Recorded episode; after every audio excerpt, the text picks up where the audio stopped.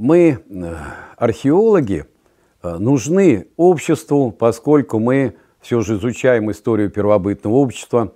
И в истории первобытного общества э, изучается пять фундаментальнейших проблем. Это проблема антропогенеза, это происхождение человека, это проблема появления первобытного искусства, это проблема производящего хозяйства, появление металлургии – и одной из проблем является как раз появление первой глиняной посуды. Нельзя сказать, что до глиняной посуды люди не пользовались посудой. Нет, это не так. У них были каменные сосуды, по, судя по находкам на Ближнем Востоке, Передней Азии. У них были берестяные туеса, были плетеные корзины и так далее. Но глиняная посуда резко изменила все качество жизни древнего человека, поскольку глиняная посуда является очень прочной, и является, по сути дела, хранилищем, контейнером, который может и варить, и может хранить, и так далее. Это было особенно важно в тех регионах, где появлялось производящее хозяйство, где появлялось земледелие, и была необходимость хранить запасы зерна. И чтобы это зерно не съели те же мыши, надо было хранить как раз в той таре, которая была бы несъедобна для мышей и так далее. Появление э, глиняной посуды – ученые связывают с э, таким понятием периода вот истории первобытного общества, как неолит, то есть новый каменный век. В новом каменном веке человек начинает э, применять разные формы сырья, технологии изготовления, полирования, шлифования, сверления. Однако таким наиболее ярким маркером эпохи неолита является появление глиняной посуды.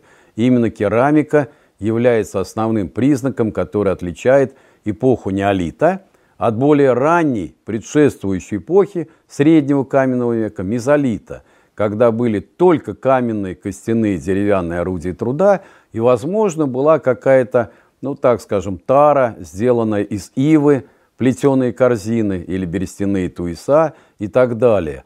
А в данном случае, по сути дела, происходит, э, иногда ее называют керамическая революция, то есть когда человек, по сути дела, начинает производящее хозяйство в данном понимании. То есть это первое производство. Первое производство, когда человек своими руками создает то, чего не создала природа. И, конечно, это очень важный такой э, момент э, в переходе к более совершенному этапу истории первобытного общества. Хотим мы или не хотим, наш регион, Поволжский, Донской регион – входит в такую территорию, которую долгое время считали не относимой к этим процессам. Конечно, это было связано тем, что и на территории Поволжья, и Подонья, и Поднепровья у нас не было радиоуглеродных дат. То есть, естественно, научные методы не давали возможности нам определить истинный возраст первых людей, которые научились изготавливать древнейшую посуду на территории Волго-Донского междуречия.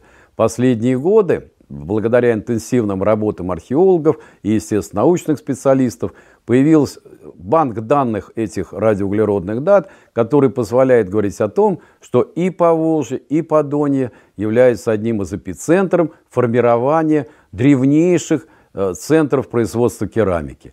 Одним из них является как раз Нижнее Подонье – и недалеко от нас находится стоянка Ракучный Яр, которая, судя по радиоуглеродным датам, относится к восьмому тысячелетию до нашей эры по вот, э, калиброванной шкале. И это, конечно, э, говорит о том, что это одно из самых древних керамических производств. Это подтверждается и технологическим анализом керамики. Она была сделана из ила, который брали, видимо, с дна дона, и лепили горшки, в таком уже потом обжигали, наносили орнамент и так далее. Аналогичная ситуация присуща и Северному Прикаспию. В Астраханской области также обнаружена керамика, которой порядка, ну так скажем, семи с половиной тысяч лет до нашей эры. Это тоже является один из эпицентров, из очагов э, появления глиняной посуды. И третий очаг – это лесостепное Поволжье, где также даты очень древние, и мы говорим, что они примерно синхронны, одновременно эти три очага. Конечно, их источники были разные. Появление, модели, развитие, механизмы были не одинаковы. Одно дело полупустынный Прикаспий, другое дело степное Подонье и третье ли степное Поволжье. Однако время их было примерно одинаково. И что самое интересное, это были различные центры как бы одновременного, независимого, самостоятельного возникновения керамики – Почему это очень важно? Потому что ну, в течение ста лет считалось, что все было изобретено в Передней Азии, на Ближнем Востоке, и что именно оттуда началась диффузия, распространение или в результате переселения населения, э, миграции в различные регионы. И именно они приносили с собой первую керамику. В настоящее время мы можем сказать, что это не совсем так. И именно благодаря тому, что мы изучили – вот эти, ну, благодаря радиоуглеродным датам мы изучили начало этого процесса появления глиняной керамики, мы можем сказать, что процесс был примерно по времени одинаков. И в данном случае можно уже говорить не о моноцентризме возникновения глиняной посуды, а полицентризме, который как раз вот представлен этими тремя очагами. Глиняная посуда самая первая, конечно, достаточно проста. Это либо плоские, либо астродонные сосуды в разных территориях – практически без орнамента, без орнамента, то есть не носился какой-то рисунок на керамику. Понятно, что с определенным временем стали появляться уже узоры, рисунки на этой керамике, она совершенствовалась, э, улучшалось качество этой керамики, они сосуды становились более объемные, в них можно было уже варить достаточно большой объем еды, и в настоящее время уже у нас даже есть так называемый липидный анализ, то есть анализ жиров, которые впитали стенки сосуда. И мы теперь можем сказать, что варил первобытный человек, что варили вот эти первобытные люди, которые первыми изобрели древнейшую керамику на нашей территории. И мы это знаем.